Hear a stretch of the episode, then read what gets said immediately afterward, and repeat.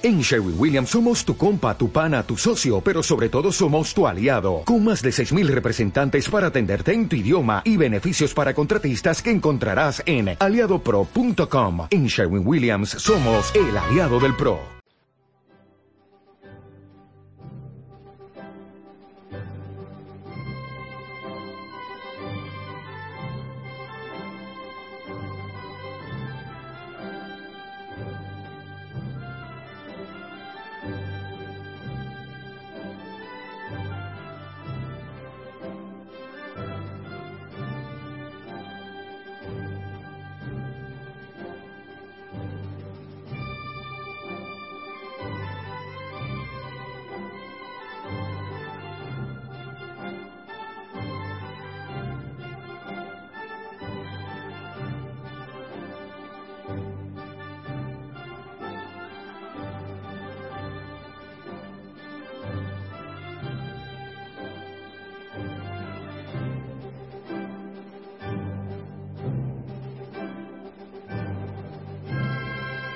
¿Qué tal, queridos oyentes? ¿Cómo estáis?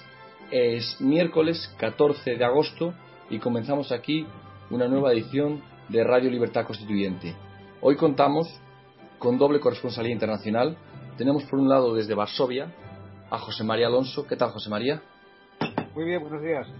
Y en Londres, en Brighton concretamente, tenemos a Julio Arrasán. ¿Qué tal, Julio? Buenos días. Como, como es costumbre en Somos Aguas, contamos con don Antonio y hoy nos apoya Baldomero. ¿Qué tal? ¿Cómo estáis? Hola, ¿qué tal? Buenos días. eh, buenos días. Hoy no sé si interrumpe o molesta un ruido de una cortadora de césped que hay por ahí. Si puedo cerrar la ventana. ¿Se Vale. oye o no? Ahora ahora mismo no se oye. Ahora sí. Vale, pues ¿Sabéis? si eso cerramos aquí la ventana. No, ahí no, aquí. Ah, allí. Ah, usted. No, no. Hombre, si el ruido viene de aquí. Ah, bueno, pues acaso cerramos aquí también. Oye, estás tú como Ortega. El problema lo tenemos aquí, tú quieres resolverlo en Canarias. El problema de Cataluña está en Cataluña, no aquí, como decía Ortega, hombre. De acuerdo. Pero bueno, vale. Pues, ¿qué tal, don Antonio? ¿Cómo está? Pues muy bien, eh, digo que hoy hay un día bueno, va a ser agradable, un poquito más caluroso tal vez que ayer, pero estoy encantado de, de esta nueva forma de comunicarnos entre, porque ya me habéis in- informado de que estáis tú en Canarias, Julio en Londres, José María en Varsovia y nosotros en Madrid, pues de qué conexión más maravillosa. Vamos a ver si, en- si la pluralidad eh, geográfica de la situación eh, no nos no, no nos produce una pluralidad de opiniones, de visiones, de criterios que son perjudiciales para la verdad. Espero que no. Claro, y yo espero que En tampoco. cambio, son maravillosos que la verdad se examine desde una pluralidad de perspectivas. Eso es maravilloso.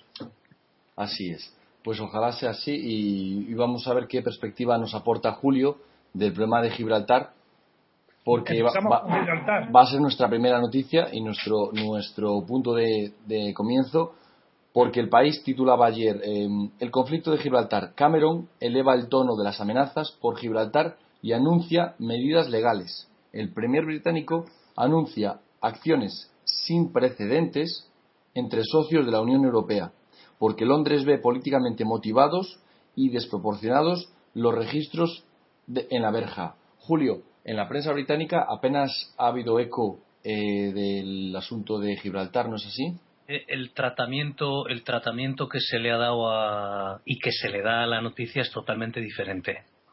A mí me sorprende porque sabéis que eh, estoy bastante desconectado de, las, de cómo se presentan las noticias españolas.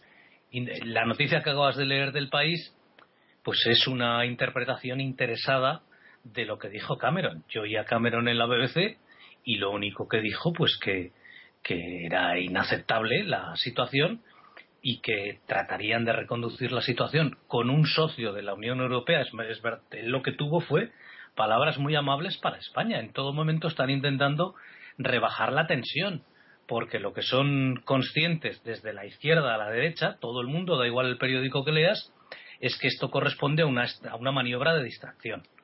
Entonces, todos los artículos que puedas leer en la prensa, incluso Eh, bueno, los oyentes habrán habrán leído pues eh, resúmenes que hace resúmenes interesados que se hacen en España. Ese es el problema. Es que no se traduce un artículo y se traduce el 100% del artículo. El artículo del alcalde de López. Primero hay que conocer que ha tenido cierta repercusión en España. Bueno, primero hay que conocer cuando él dice eh, quitar que España quite las, las manos de la garganta de Gibraltar. Eso se dice de manera metafórica. Claro. No quiere decir en ningún momento que hay que asesinar ni ahogar a nadie, por Dios. Si no es eso, lo que pasa es que en España se es que es una pena, joder, porque se recoge todo de una manera interesada. Y... No, no, eso es falta de cultura, de inteligencia y odio a lo inglés. Porque en España sigue habiendo una cultura pro-alemana. Eh, en España sigue existiendo una corriente profunda de simpatía hacia Alemania, de una antipatía inmediata, de lo inmediato, pero efímera, a Francia, y un, horror, una aversión hacia Inglaterra, que es la pérfida Albión. Y pero, pero, don Antonio, perdona que le interrumpa, eh, los británicos son nuestros primeros clientes, ¿eh? claro, claro, eso lo aclaramos. Es que hay, hay, el, primer visitante, el primer eh, visitante y el primer comprador de vivienda, por ejemplo, voy a dar un dato, un dato que conozco por de manera profesional. O sea, que lo digo como le gusta decir a usted con criterio. Dos millones de británicos tienen algún tipo de propiedad en España. Dos millones de británicos. Y casi 17 millones de británicos visitan España todos los años. El segundo visitante son los franceses, que no llegan a 10 millones, y el tercero es Alemania, que son 8 millones. Pero Alemania tiene 80 millones de habitantes y el Reino Unido tiene 62. O sea, quiero decir, ojo porque me da la sensación de que el gobierno español está jugando con fuego en este tema.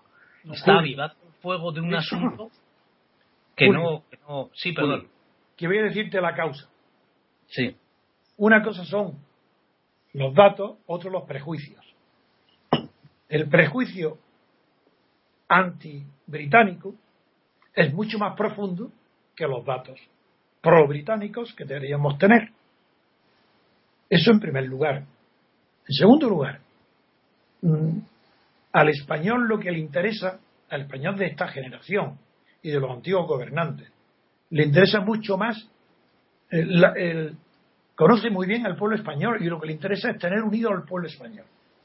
Y de la misma manera que nosotros vemos en Cataluña ridículo que sus dirigentes, incluso personas inteligentes como Oriol, como Jordi Pujol, el padre, pueden alabar y dar la enhorabuena a historiadores que inventan la historia de que Colón es catalán y que el Quijote lo escribió un catalán, bueno, pues eso para qué? Para aglutinar el nacionalismo catalán, el amor propio, el amor pueblerino de, a lo suyo, de todo lo grande hacer lo suyo. Eso existe en España, lo mismo que nos parece ridículo lo que vemos en Cataluña. Yo veo igual de ridículo todas las palabras que pronuncian los españoles referentes a Inglaterra. Eso de eh, eh, medidas sin precedentes, ya sé yo que, eso era, que, todo eso son ironías, una manera de, de enfrentarnos con, con los ingleses. Yo se lo sé de antemano. Por esa razón soy tan escrupuloso cuando analizo Gibraltar. Y no me importa que me llamen antipatriota porque estoy defendiendo la verdad y no estoy atacando a España, al contrario. Quien diga la verdad en algo referente a España está defendiendo el honor de España, mientras que el gobierno se está rebajando a una situación tan grave que ahora hablaremos de ellas, cuando tú nos introduzcas, Julio, en Gibraltar, cómo son todas estas medidas que ahora parece que el ministro de Asuntos Exteriores Margallo está un poco silenciado, más callado, porque el ridículo que, hace cada vez que habla es que no tiene comparación con nada, y toma su relevo Cañete, dándole más, más importancia a este, a este problema del, bunkering, del bunkering, ahora toma el relevo al problema tradicional que era pues el, el, aeropuerto, el istmo, las aguas jurisdiccionales, los bloques de cemento, ahora no, ahora el acento está en el bunkering, porque parece ser que la legislación, las directrices de la Unión Europea prohíben este suministro, desde luego es un fraude fiscal, eso está eh, más que probado, eso se sabe que es así, pero están poniendo el acento en algún aspecto que permita despertar alguna simpatía o solidaridad a la postura española. Y esta de, en esta del, del bunkering, desde luego que lo va a tener. Pero, pero todo lo demás es ridículo, es más que un nacionalismo tan pobre, tan pobre como el de Franco. Lo mismo. Pero, con Franco todavía tenía una justificación. La guerra europea y mundial estaba reciente. Eh, estaba, entonces Gibraltar tiene una importancia enorme por, por, la postura de su situación respecto a la batalla de África, la guerra de... Pero hoy no tiene ninguna justificación. Y los intereses de España y de Inglaterra no están opuestos en Gibraltar. Están, les interesa la mayor prosperidad de, y libertad en Gibraltar y que no haya, que no sea un poco de contrabando ni de. Pero es que ese, no es verdad lo que dice la prensa. No es de aquí, que de la prensa española presenta como que eh, la batalla del gobierno español ahora por en Gibraltar es debida a que tiene que cumplir su obligación y rechazan las palabras inglesas cuando dicen que es una eh, estas colas están motivadas por una huelga de celo, por un, un, retraso en el, paso de las aduanas, que es verdad. Y, y, estos son tan tontos, los periódicos, incluso el país, que presume de intelectual, que en los titulares y en los contenidos se creen que los españoles no saben que hace dos meses, hace tres meses, hace cuatro meses, hace una semana no había colas. Por tanto, es que entonces no había obligación de España de examinar los documentos como ahora. Si antes no había lo que ahora hay, es porque son razones políticas. Y en eso tiene razón Camerún porque lo ha denunciado así. aquí no, aquí no, aquí desde luego no, no los engañan. Desde el minuto uno lo habían dicho claramente, lo han dicho, lo que digo, da igual que leyeras el Independent, que es el periódico más a la izquierda, como el, Telegraph, como el, Guardian, en todo momento. Y además los, los eh, columnistas estrella, como es bueno el artículo semanal que publica el alcalde de Londres, eh, cuando se ha recogido ese artículo, lo que no se ha citado esa frase que si no se, si se pone fuera de contexto y, no se eh, y se toma al pie de la letra, pues parece una declaración de guerra. Bueno, primero hay que conocer quién es el alcalde de Londres. O sea, el alcalde de Londres tiene ese comportamiento. Es, es, un es, es, es, un Tory de la vieja escuela. Es exacto, o sea, es, es un tipo, bueno, pues que hace lo que le peta en todo momento. O sea, cuando hubo el cuando hubo los, los motines, él estaba de vacaciones en el año 2010-2011 y se presentó con una escoba de esas enormes eh, colgada al hombro. Aquí estoy yo para barrer.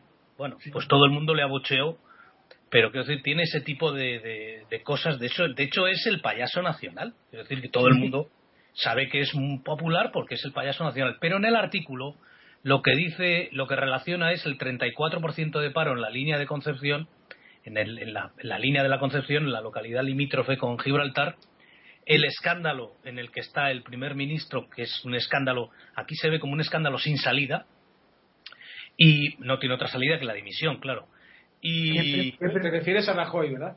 Sí, a Rajoy, claro, al primer ministro español, o sea, o al presidente. ¿Pero qué tiene que ver Rajoy con la línea?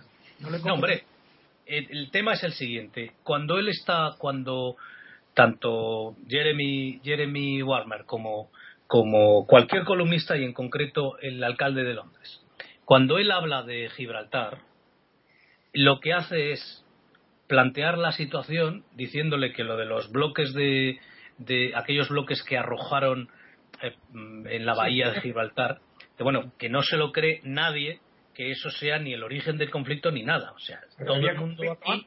Si Maragall empezó el conflicto tres meses antes, con, enfrentando a los pesqueros con las patrulleras de Gibraltar, tres meses antes de los bloques.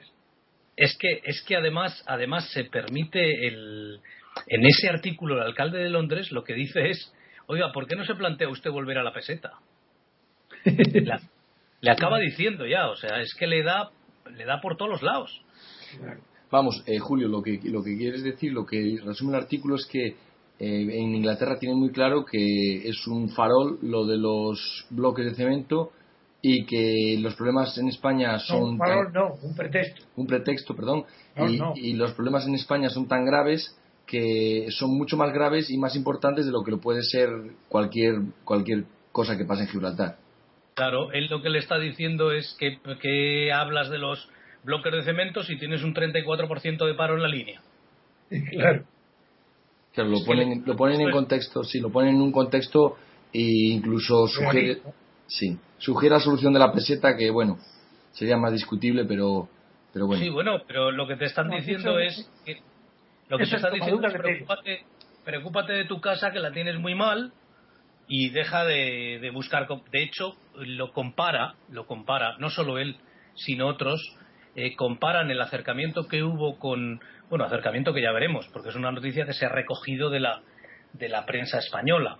Y en eso siempre son muy serios, siempre dicen, esta noticia se ha recogido de tal periódico. Bueno, pues eh, lo, que, lo que relacionan en, la, en el intento de acercamiento a Argentina es eh, comparar al régimen español actual con el régimen argentino que invadió las Malvinas. Desde luego, eso estaba cantado. Y eso ya lo habíamos previsto aquí, claro. Eso es ganarse la antipatía ¿no? de, de, todo, de toda la isla, de, de, toda la Gran Bretaña, de todo. De izquierda, derecha, liberales. Lo están llevando con un. En fin, tenemos la suerte de que lo están. Lo están esa noticia que has dado del país, vista desde. De, de, quiero decir, a, a, yo oí a, a Cameron y Cameron lo que dice es que, a ver, está diciendo, le está diciendo a alguien a quien conoce, con alguien con quien no quiere enfrentarse, oye, rebaja la tensión, ya sé que tienes problemas, sé que estás contra las cuerdas, pero tío, rebaja la tensión. Eso es lo que le está diciendo. Así es, así es. No, yo estoy agradecido a que Julio nos dé siempre eh, la visión instantánea del punto de vista británico, pero no porque sea favorable, sino porque es mesurado. Hay un conflicto, claro que lo hay, pero es un conflicto menor y eh, Inglaterra y Gran Bretaña lo están tratando con arreglo a su verdadera importancia. En cambio, España y la prensa española y los tele, telediarios lo tratan como si fuese un casus belli. Que, que, claro, que hay que esperar. Lógico, están utilizando como cortina de humo a, a todo lo que hay aquí. Eso es lo que también se opina. Sí que es una cortina de humo para esconder claro. la corrupción de claro. Rajoy, no, y todos los problemas del PP internos. y el paro. Pero bueno, en bueno fin. pues, pues pasamos ahora, si os parece, a la siguiente noticia después de escuchar esta breve pausa.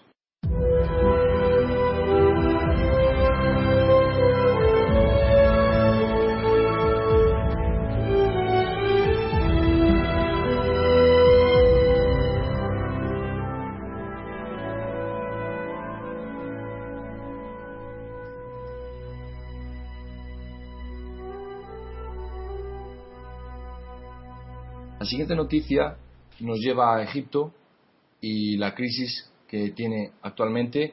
El periódico El País titula así, en su, en su versión internacional, La policía egipcia asalta los campamentos islamistas en el Cairo. Los hermanos musulmanes denuncian que al menos 600 personas han muerto al desalojar la policía dos campamentos islamistas. La cifra de muertos varía mucho según la fuente. Hay fuentes que hablan de 100, 300, eh, la que más, el número más alto es este del, del, país. Pero bueno, los datos aún están, faltan por confirmar. Eh, don Antonio, ¿cuál es su criterio al respecto de, esta crisis? Yo um, tengo que ratificarme desde el principio en todos los comentarios que vengo haciendo sobre la situación de Egipto. Es verdad que ha habido un golpe militar, como he dicho, yo no voy a rectificar nada, voy a siempre decir las consecuencias que tiene la realidad de lo que está sucediendo en el Cairo, que la prensa, desde luego la española no, lo está recogiendo con eh, aproximación siquiera. Porque la visión de España es muy pobre. Egipto tiene una población enorme, tan grande como más que la española. Los manifestantes en las plazas del, del Cairo son bastantes, son decenas de miles. Muy bien. La población está dividida. Un 25% del ejército tiene maneja y controla el, el 25%, el ejército controla el 25% del Producto Nacional Bruto de Egipto. Ha habido un cambio de, de régimen, estaban en el poder los, los hermanos musulmanes a través de una facción del ejército encabezada por Mursi.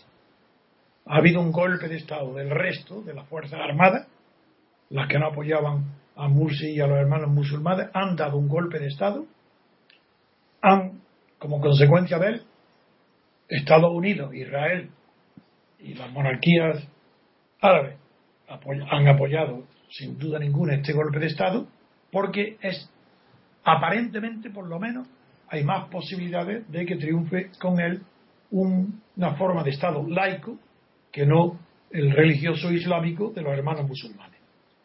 Lo cual, desde luego, para Occidente es una buena noticia y para la propia eh, pueblo egipto también creo que es mejor que haya un Estado laico que un Estado religioso. Pues bien, las noticias actuales son confusas. En primer lugar, la prensa y la televisión, sobre todo, están dando datos muy graves sobre la actual represión que hay contra los manifestantes y reunidos en las plazas, no solo del Cairo, sino de Alejandría, de Port Said, de otras ciudades, hasta el punto que, no sé si será cierto o no, pero se está hablando ya de centenares de muertos y por obra de francotiradores. Eso enseguida levanta la sospecha de que eh, si es el ejército el que apoya al régimen actual, no puede utilizar francotiradores. Los francotiradores, de ser cierta la noticia, solamente podrían ser de los hermanos musulmanes más radicales que para provocar la rebelión, la indignación y el levantamiento. Lo que están pidiendo, le están pidiendo a todos los musulmanes que se salgan a la calle en defensa de su religión y de sus derechos, que salgan a la calle. Bien, pues esto es gravísimo. Pero quiere decir que Estados Unidos y los servicios de espionaje de Israel y de Estados Unidos, que se equivocan casi siempre, Israel es más, es más seguro, pues eh, han infravalorado la capacidad de resistencia popular que tenían los eh, hermanos musulmanes. yo creo que están resistiendo más de lo que se esperaba los que han propiciado el golpe de Estado en el Cairo, en Egipto. Y la noticia esta es muy grave, porque es inseparable. No, no quiero enlazar directamente ya con Israel para explicar los asuntos egipcios a través de lo que está pasando en Israel, ni a la inversa. Pues permite... que están relacionados, no hay duda ninguna. Sí, Pero vamos a terminar de hablar de Egipto para pasar enseguida luego a ver qué pasa en Israel. Así es. Permítame, si le parece, eh, leer un, artículo que dice que mm, un, un, cohete eh, ha, atacado Israel desde territorio egipcio. Sí, Sinaí, desde el Sinaí. Así es. Eh, tengo, tenía la noticia aquí delante. Eso no quiere decir que ese cohete haya sido lanzado por las Fuerzas Armadas de Egipto, egipcias. Lo que quiere decir es que ha sido lanzado desde el Sinaí. Pero, como sabemos que hay ya distintas tácticas y técnicas para lanzar cohetes a distancia y que pueden alcanzar a Israel, pues no podemos hablar sin conocer quién está interesado en impedir que se prospere el inicio de conversaciones y negociaciones de la paz entre eh, Israel y el Estado palestino, que como sabéis se ha propiciado el, senador Kerry, y que eh, eh, tienen y se han marcado una duración de un año.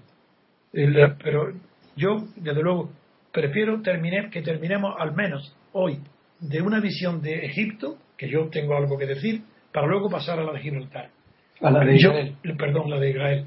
Eh, quería con esto decir que si tenéis algo que añadir sobre Egipto, hacerlo ahora porque después voy a hacer una especie de resumen. Así es, Julio y José María, si tenéis algo que añadir de, de Egipto, adelante. No, yo de Egipto, de Egipto no tengo nada. Pues venga. Pues mira, mi resumen es contra, voy a generalizar contra una opinión sucesiva, incluso entre los intelectuales, de, no españoles, de todo el mundo, de que atribuyen la naturaleza de los fenómenos políticos, de atribuir las cualidades de aquellos que esos, esos acontecimientos quieren perseguir. Por ejemplo, en el Cairo se dice, todo se enfoca desde el punto de vista de la democracia, como en todas partes.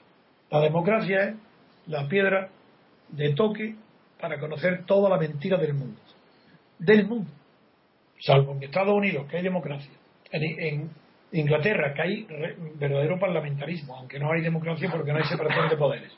Y en Francia, que hay casi, casi democracia, pero no total, porque todavía el, el presidente jefe del Estado tiene que obtener la conformidad del Parlamento para designar sus programas y sus ministros de gobierno, todo el mundo es democrático. Y Estados Unidos es el primer interesado en decir que en Egipto hay una lucha por la democracia, como la hay en, todas partes, incluso en Irán, en todas partes la democracia.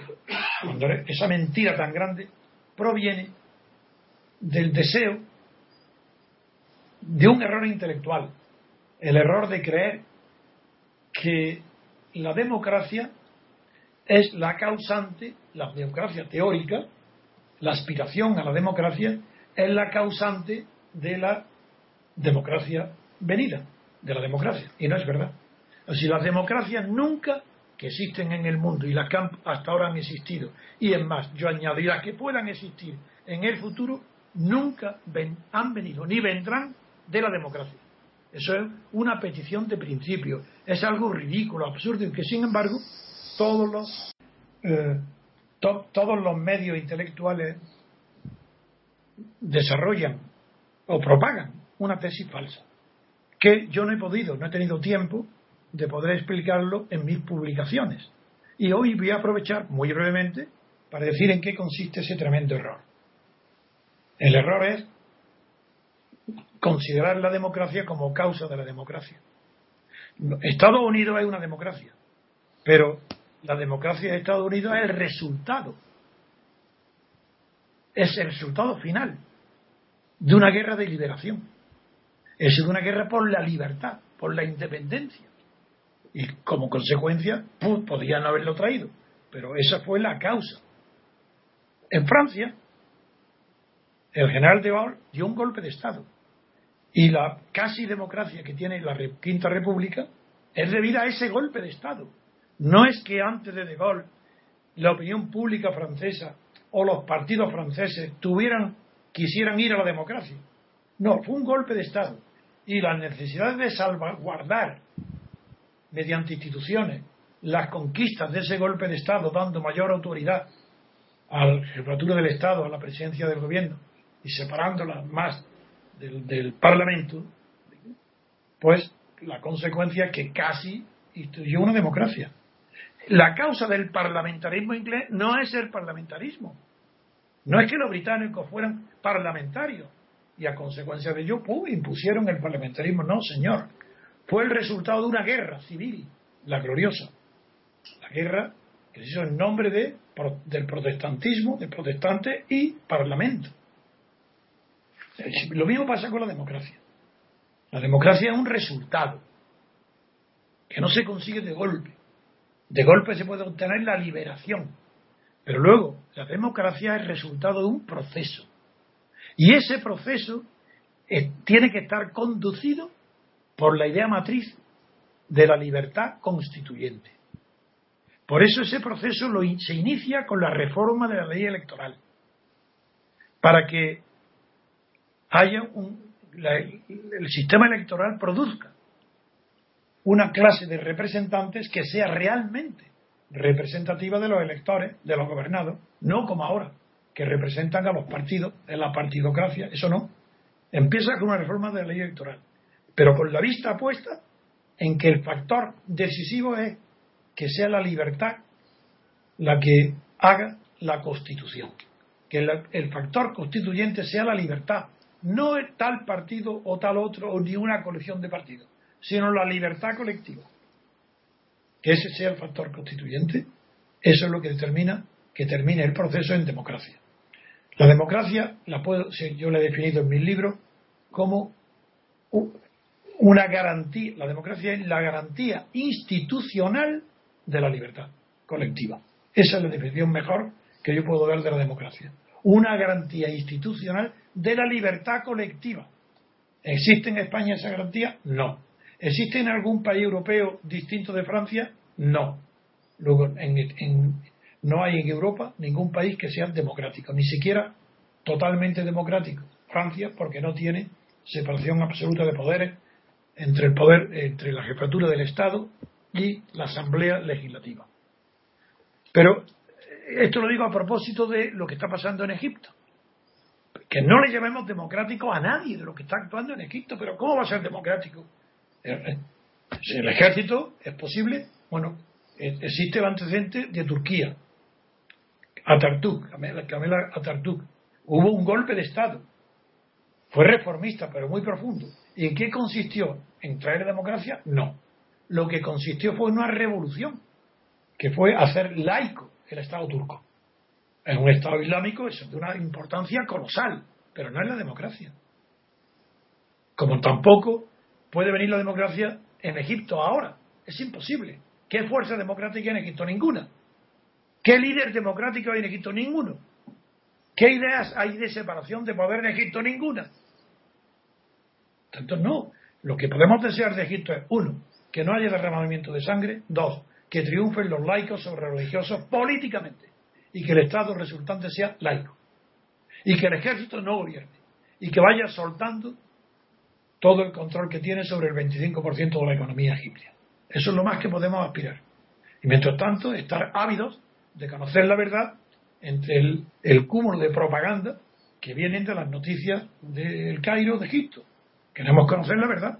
Yo creo que no habrá centenares de muertos, lo deseo, pero me puedo equivocar. Y eso no podemos hacer otra cosa más que ayudar con ideas que algunas pueden llegar a través de, estos medios que hoy hay. Nuestras ideas que defendemos aquí, claro que pueden llegar a muchos países musulmanes, porque basta que haya una persona o dos que la recojan y es suficiente. Pero no esperemos que haya democracia en Egipto, si no la hay en España. Ni la ha habido en España nunca. España no ha conocido jamás la democracia. ¿Cómo lo va a esperar ahora Egipto? No es que haya allí unas fuerzas democráticas y otras antidemocráticas. No, no, no. Lo que hay allí es un enfrentamiento entre eh, la aspiración a un Estado religioso de los hermanos musulmanes y la aspiración, en el mejor de los casos, a un Estado laico o de inspiración moderada religiosa. Esta es la verdad. Pues gracias por su razonamiento y pasamos ahora a la siguiente noticia después de escuchar esta breve pausa.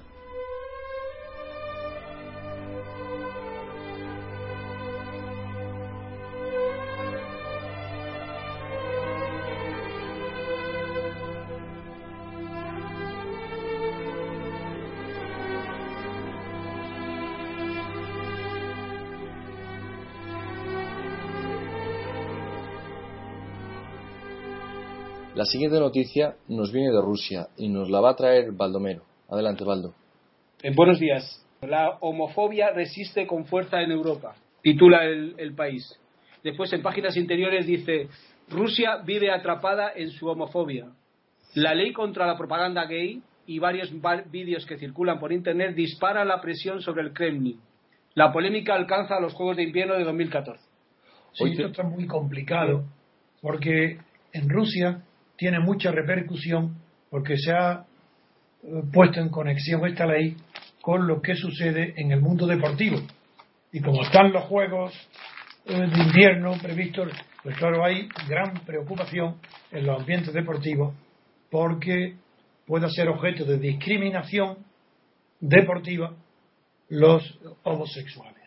Por eso es por lo que tanta repercusión está teniendo en Rusia. Hoy tenemos la suerte de contar con José María Alonso, que por su cercanía a Rusia y su conocimiento nos puede traer una visión más detallada de la noticia esta de la ley contra la propaganda homosexual en Rusia. ¿No es así, José María? Sí, yo a ver si consigo aclarar un poco la diferencia entre la ley que aprobó la Duma rusa en junio y es una ley. Es, es Efectivamente. Esa, esa ley, la que aprobó, esa, efectivamente, es una ley de junio que fue aprobada por 434 eh, votos a favor, cero en contra y una sola abstención en, la, en el legislativo ruso, en la Duma. De esa es la que estamos hablando. Vale, pues esa, esa ley eh, lo, que, lo que realmente estipula, lo que realmente defiende es que no se haga propaganda homosexual o de valores, lo que llaman ellos valores homosexuales, entre, en, digamos, en lugares públicos que tengan, a los cuales tengan acceso menores, aunque sea compañeros de sus padres, y que en los medios de comunicación, televisión, etcétera, no se promocione la homosexualidad en horarios infantiles. Esa es la ley, que puede ser más o menos eh, acertada o desacertada. Y otra cosa es el sentimiento en la calle homófobo de grupos de extrema derecha. Y creo que hay que separar muy bien lo que es la ley de la, de la, Duma, que es una ley de defensa de, valores para los niños en horario infantil, y otra cosa es lo que es la brutalidad eh, homófoba eh, de extrema derecha en la calle.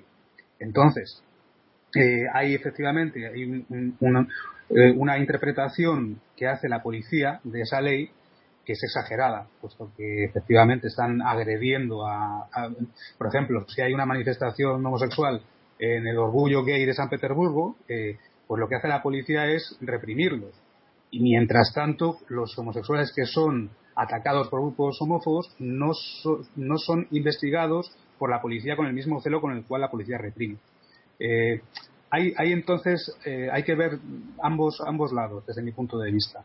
Eh, una cosa es mm, vetar la promoción de lo que se denomina valores homosexuales en lugares públicos a los que pueden acceder menores y otra cosa son los ataques de los neonazis. No sé qué criterio merece esta Yo pienso igual. Está bien, está muy bien expresado y así. Pero el, en España, que es lo que nos interesa a nosotros, inmediatamente es cómo estas noticias se difunden, se propagan o se presentan en los periódicos españoles, sobre todo en un periódico como El País que presume de intelectual avanzado y progresista. Pues presenta nada menos que en una página entera compuesta para que podamos todos, en una doble página en la que podamos todos unir la, homo, la, homofobia a dos personajes, Putin y Berlusconi. Eso es, eso es lo que ha pretendido el país montando dos páginas, una sobre lo que venimos hablando y otra sobre eh, una frase de un joven que dice... Efectivamente, dice, la segunda parte de la noticia en la misma página de 24 del país dice, es duro ser gay hoy en Italia. El tercer suicidio en nueve meses destapa el sufrimiento del colectivo. El Congreso debate crear el delito de homofobia. Sí, eso es. es verdad que en Italia el motivo es, en Rusia se promulga una ley bastante sensata para proteger a la juventud contra las influencias de las modas de los adultos. Modas, de modas. De las modas, aunque sean sexuales. Y en Italia se suicida un estudiante de 14 años, y es el tercero en lo que va de año, por vergüenza, porque no tiene, tiene miedo de la reacción de sus padres, cuando se enteren no se atreve a decir que es gay, que es homosexual. Y se unen las dos noticias, porque Berlusconi sí que está unida a su figura machista y sus eh, permanentes eh, salidas de tono en cuestiones sexuales, para alardear de su machismo, a la vez que para ridiculizar el, al homosexual. Esa es la intención del país, unir comparar a Putin y Berlusconi. Eso es una manipulación. ¿Cómo? Es una manipulación. Claro que es una manipulación. Contra eso no podemos permanecer impasibles. Yo denuncio al país. ¿Esto qué es?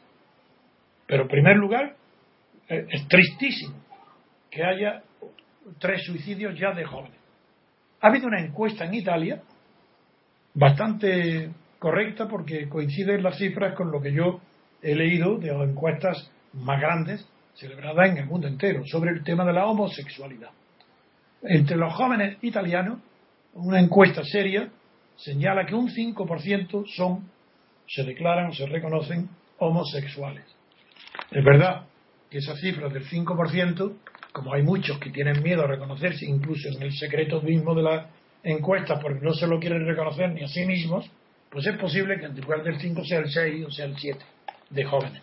Lo cual no quiere decir que esa cifra se reproduzca cuando adulto, porque hay, también homosexualidades, homosexualidades pasajeras que dejan de serlo y a la inversa, a otros que no son de joven y luego son homosexuales. Pero todo esto, lo insisto, en la manipulación de la prensa, porque claro, en Italia mismo, fíjate la manipulación que el periodista que está haciendo el reportaje sobre la homosexualidad en Italia, y que habla de la muerte de todos los estudiantes, habla con uno de ellos, gay, y ese mismo le pregunta al periodista, en España no pasa esto, ¿no es verdad? En España es mucho mejor. Esa es, esa es la razón. Ahí tenemos. Es por qué razón el país que quiere ser intelectual es tan cateto como Arthur Mas y como Oriol, que quieren hacer que el Quijote lo escribió un catalán que se llama Servet, o que América lo descubrió un catalán que se llama Cristóforo Colón.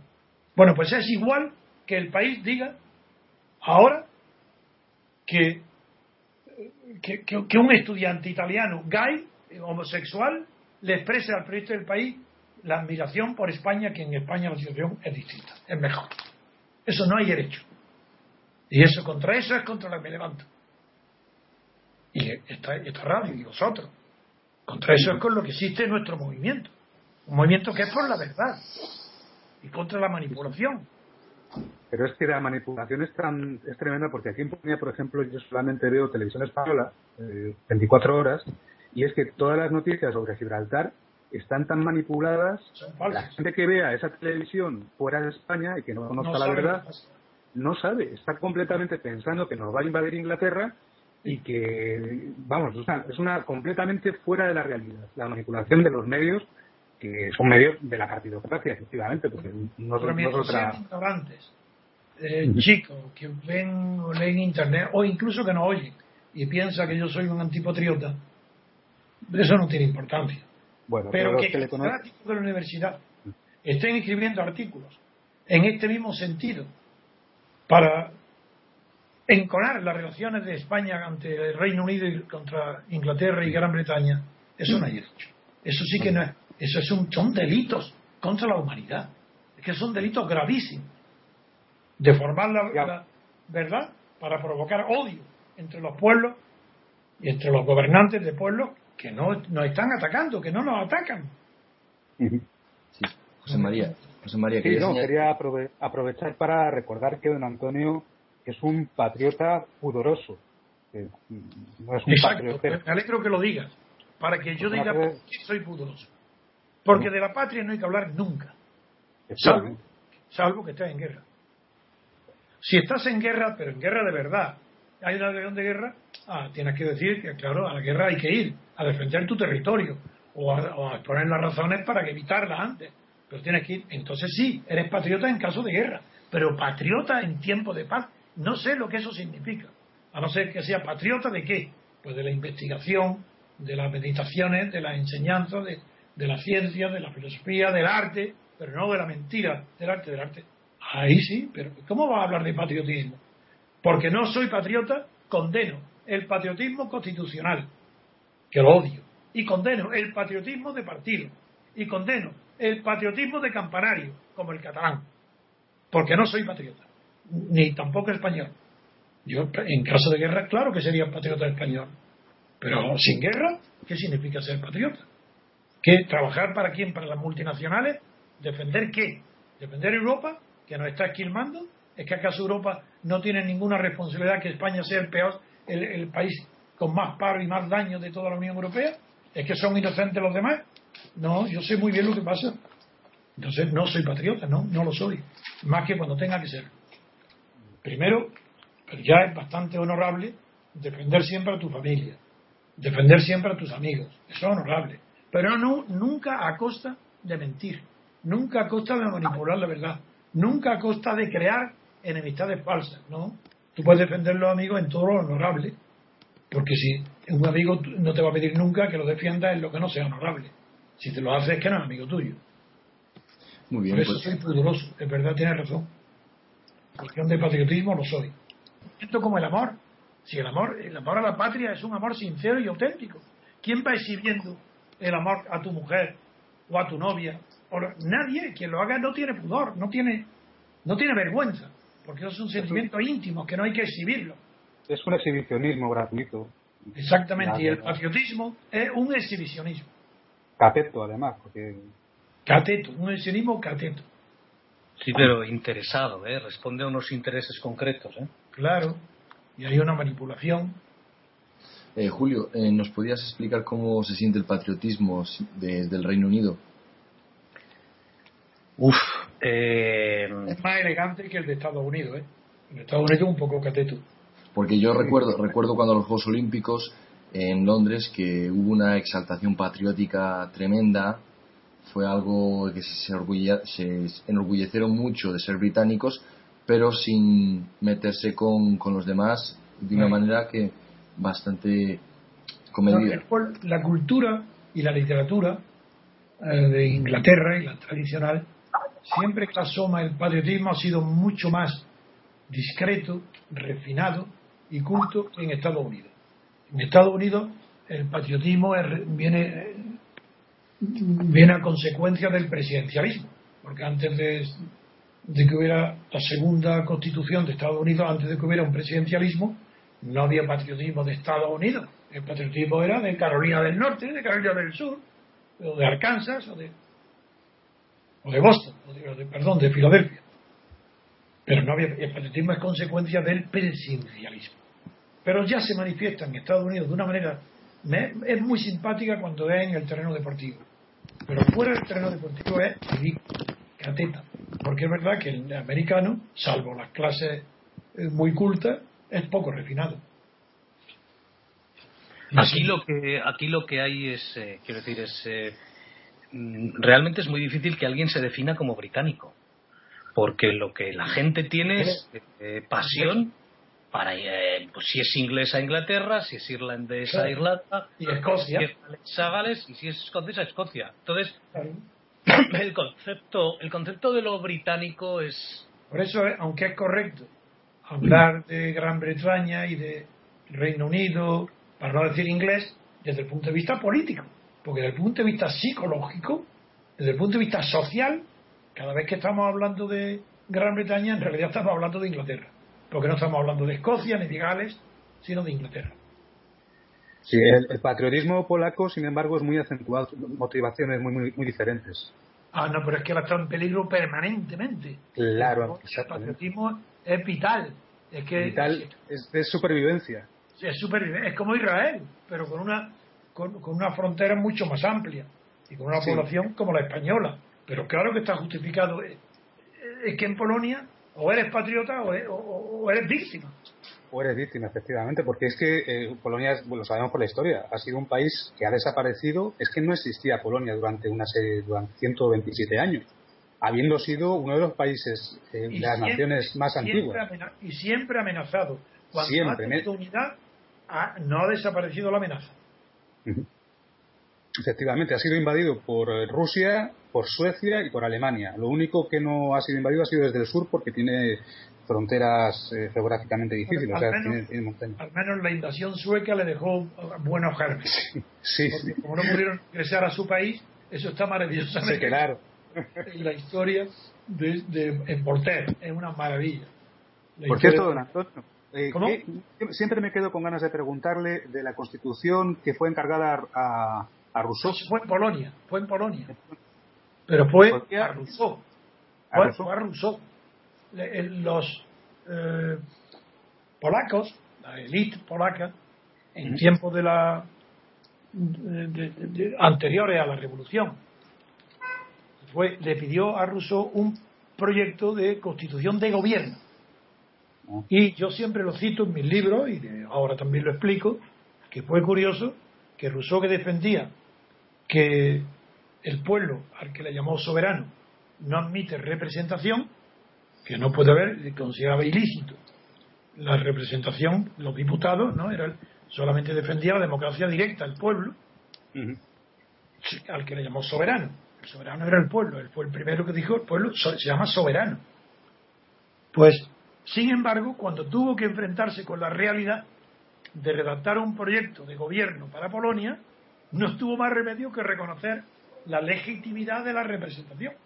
Porque Polonia un país grande y extenso, era imposible que pudiera practicar la democracia directa sin representación. Y eso es lo que yo explico en mis libros, que en el proyecto de Rousseau, que lo tengo yo, y lo he leído, y es maravilloso de, para su tiempo, pero admite la representación, la designación de diputados, no de, como ahora, no de no diputados de listas de partidos, no, no, no, representantes de distritos. De distrito, claro. Sí, señor. Eso es lo que él pide, una como, como se hizo luego en la, en la Revolución Francesa, antes de la Revolución, las elecciones para designar a los miembros destacados para ir a la Asamblea de Versalles en nombre de sus representantes, fueron elecciones también de distrito. Fueron elecciones, por, no se llamaba distrito entonces, fueron por estado y fue maravillosamente elegida. Y cuando se prohibió, y bajo mandato, ojo, aquellas elecciones primarias francesas y las que Rousseau proponía, se hacían bajo mandato imperativo. Es decir, que, que el elegido tenía que seguir las instrucciones del elector, so pena de destitución. Y fue el abate Sieyes quien, en la reunión de la Asamblea Nacional, que se llamó por primera vez Asamblea Nacional, por la negativa de los otros dos órdenes, el, aristocrático, la nobleza y la iglesia, a reunirse junto con el pueblo llano, con el tercer Estado, en una sola asamblea, se reunió la asamblea, entonces, y se llamó nacional, fue Sieyes el que entonces dijo que como no estaba previsto lo que estaba sucediendo, que era nuevo, había una necesidad de no obedecer el mandato imperativo porque el mandato que habían recibido los representantes del pueblo francés para llevar adelante lo que llamaron cuadernos de queja, de doléance, de calle, eso que era, que era el mandato imperativo. Como no podían hacerlo, dice, queda suprimido el mandato imperativo. Estaba justificado, yo justifiqué así ella, porque yo también soy revolucionario, pero lo que no está justificado es la inmoralidad de que en un estado de necesidad Sí, puede decir, no, no, ahora, como el pueblo, si el pueblo estuviera aquí, no autorizaría a que quitáramos el mandato imperativo para reformar el Estado. Pero como no está, pues lo hacemos nosotros, me parece muy bien.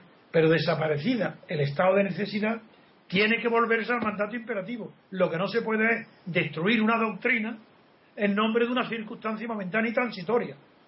Mientras que la representación y la fidelidad al mandato imperativo es un principio, en cambio la supresión del mandato imperativo fue una necesidad pasajera que desaparecido el peligro o el estado de necesidad que lo crea, hay que volver al principio y por eso yo critico a David Sieyes y defiendo hoy la vigencia del mandato imperativo para legitimar las elecciones.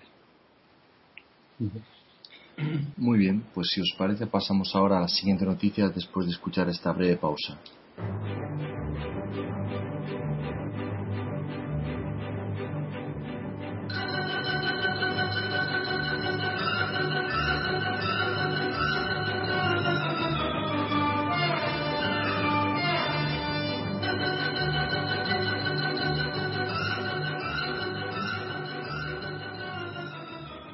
siguiente noticia es de ámbito económico y nos la trae el país que titula así Alemania y Francia sacan de la recesión a la zona euro, que avanza un 0,3% en su conjunto, es el dato.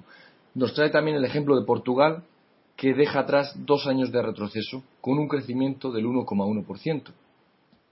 En la Alemania encabeza el crecimiento europeo con un crecimiento del 0,7% y, y la economía española modera su descenso, pero aún está en decrecimiento, concretamente menos 0,1%. También Italia retrocede, más incluso que España, un 0,2%, pero es la menor caída desde 2011.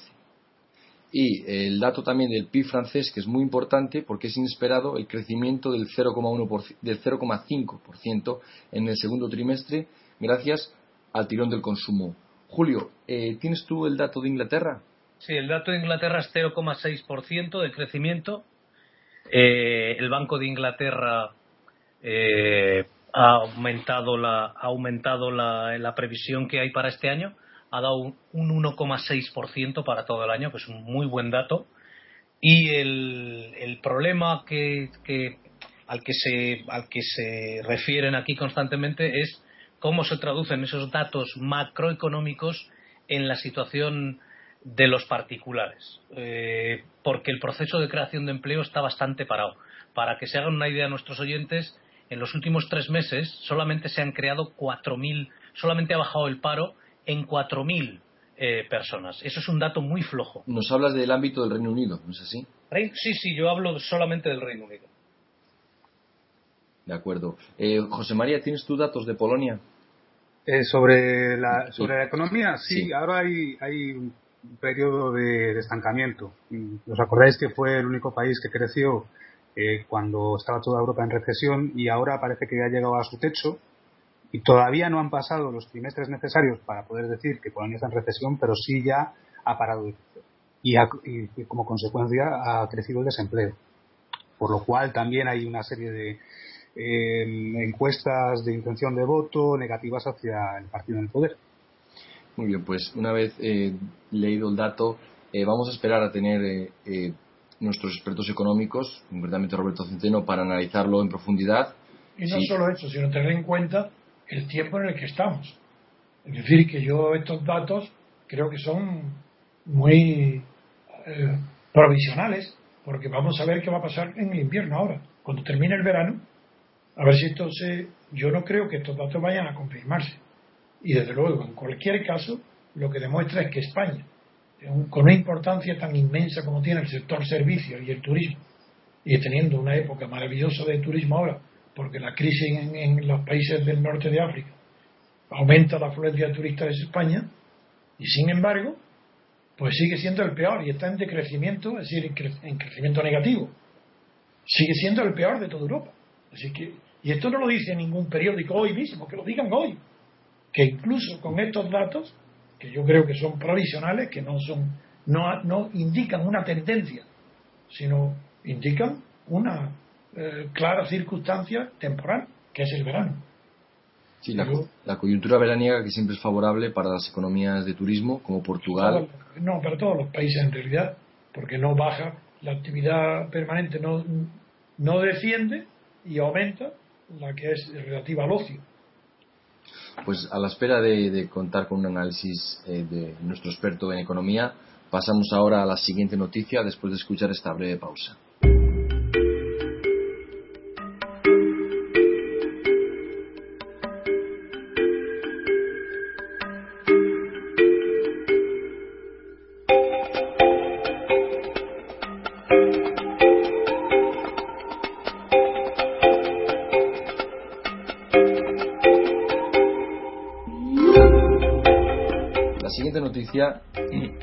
José María Alonso desde Polonia y se refiere al, al al presidente de Rusia, Vladimir Putin, que está de camino a Irán y ha hecho escala en Azerbaiyán, ¿no es así?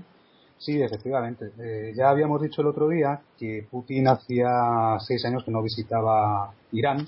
Eh, entonces, bueno, según información de la agencia RIA Novosti, cosa que no vemos en televisión tampoco y nadie se está haciendo eco, eh, Putin va hacia Irán y lo que sí han dicho ya es que ayer, día 13, había hecho su, su visita, había hecho escala en Azerbaiyán.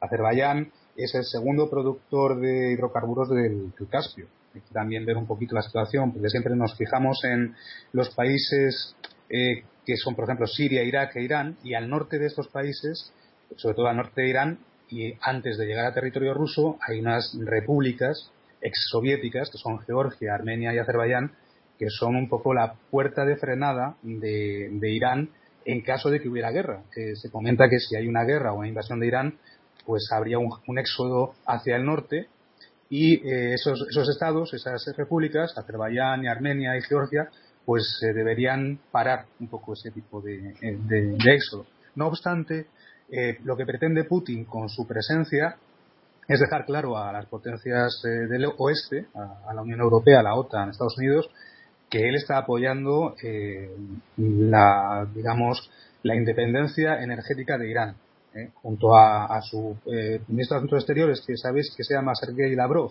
lo veis habitualmente en televisión. Es un hombre así, con gesto muy adusto, severo. Pues están ha- haciendo una serie de reuniones para garantizar a Irán la independencia energética y de hecho están apoyando el programa nuclear de Irán. Dicen que Irán necesita 20.000 megavatios eh, de consumo interno energético y eso es lo que, lo que Rusia defiende, que el programa nuclear iraní no es para armarse con armas nucleares, sino para poder sobrevivir eh, de manera energética. Eh, ¿Qué consecuencias trae esta visita de Putin a Irán? Pues creo que es un mensaje hacia las potencias del oeste de que Rusia no va a dejar que, que se metan en Irán. Eh, ha habido, sabéis, por hacer una introducción muy sucinta, desde que el bloque soviético cayó, ha habido un intento por parte del bloque, del bloque eh, del oeste de meterse en la zona del Cáucaso y de, bueno, han conseguido conquistar Irak, tienen Arabia Saudita, tienen Kuwait, pero lo que Rusia y China, sobre todo, intentan evitar es que se metan en el Cáucaso y que se metan en las otras repúblicas que están al este del Cáucaso, como son Kazajstán, Uzbekistán, Turkmenistán, que también tienen bastante reservas de hidrocarburos, que no están exploradas, porque Rusia, en la época soviética, se empeñó en explotar las reservas de Siberia, dejando esas de reserva para el futuro. Eso, es un dato importante desde mi punto de vista. Entonces, mm, ya sabemos que durante los años 2003 a 2006, yo llevo en Polonia desde 2003, yo me acuerdo que hubo la Revolución Naranja en Ucrania, eh, las revoluciones de colores fueron intentos de la OTAN de cambiar la tendencia de, los, de las repúblicas exsoviéticas, de cambiar su, su tendencia pro-rusa a hacerlas proamericanas con el objetivo de, poder explotar los recursos naturales. Rusia no se deja. Y yo creo que ese es el, el mensaje del viaje de Putin. Está muy bien, José María, la claridad y sencillez de tu visión. Solamente yo quiero recordar que no que yo conecto este viaje de Putin, que era conocido, con las declaraciones del presidente del gobierno iraní de un cambio radical de las relaciones de Irán con Israel. Reconociendo. Y yo eso lo, eso lo vinculo. ¿eh? Sí, yo no acabo todavía de ver el por qué. Porque, por supuesto está, está vinculado y tiene, es una relación. en manos de Putin. Es que eso le da a Putin una. En, ante Estados Unidos y ante el mundo, ¿no es que el mundo entero está preocupado de la inestabilidad de la zona del Mediterráneo? a causa del conflicto de Israel con Palestina. Si una potencia, la mayor potencia de la zona, las dos que son Irán y Egipto, Egipto ya reconoce a Israel. Si ahora Irán concede lo mismo, bueno, eso es un, es un cambio radical que será debido, Occidente lo va a deber fundamentalmente también a Putin. Claro que tiene una importancia enorme. Claro, ahora entiendo. Es un triunfo enorme para Putin eso. Mm. Pues eso, eso quizá, ah, perdón, Jesús, eso quizá a Putin también le, le, hace estar en su casa mejor considerado. Sin duda ninguna, es un triunfo para él. Claro, porque realmente es que muchas veces no nos damos cuenta de, la, de lo complicado que es la política en Rusia. Rusia es que es un cúmulo de federaciones, que son repúblicas que tienen sus propias constituciones, sus propios grupos étnicos. Controlar ese monstruo, tener la confianza de, de, la Duma es, es, tremendo y es y Putin necesita eh, que fuera sea reconocido para dentro poder controlar su propio su propio monstruo. Como esto suceda tal como has dicho y sea así, yo veo que va a ser posible por primera vez un apoyo internacional sin excepción, sin fisura, para una paz entre Israel y Palestina. Y eso explicaría, a mí me explico que por eso se precipite Netanyahu para conceder ahora permiso para construir 2.000 viviendas en Jerusalén Este o en Cisjordania, porque sabe que es la última oportunidad que tiene. Ya después de esto no va a ser posible. No va a ser posible. Y además, de hecho, Netanyahu creo que ha, soltado o está soltando unos presos también de, Palestina. Lo ha soltado, lo ha soltado, lo ha soltado, ya, 20, 26 y ha anunciado 60 más. No, no, no. Se están produciendo acontecimientos extraordinarios. Es una maravilla que explica y enmarca el viaje de Putin a Irán. Pues ojalá, ojalá se, tranquilice esa zona porque realmente está en juego el, eh, no solamente la paz y la vida de muchas personas, sino también el suministro, el suministro eh, energético a, Europa. de todo. Acabamos. esta intervención de José María, ¿eh? me ha permitido dar una luz sobre la importancia del viaje de Putin. No, don Antonio, ¿no cree usted que está esto relacionado con que la guerra que hay en Siria al final la va a ganar el gobierno? sin duda ninguna. Sin duda ninguna, claro, se me ha olvidado porque no tenemos tiempo. no, continuamos. Vale, no, no, no, está bien, que tiene razón, que de acuerdo, que sí, estoy de acuerdo. Que esto quiere decir que los fracasos de Hillary Clinton y de la ONU para mediar en el conflicto sirio están justificados porque Rusia tiene una paz muy fuerte que estaba apoyando a Siria, pero mira lo que está haciendo con Irán ahora. Él es el que va a llevar la paz a la zona, no Estados Unidos.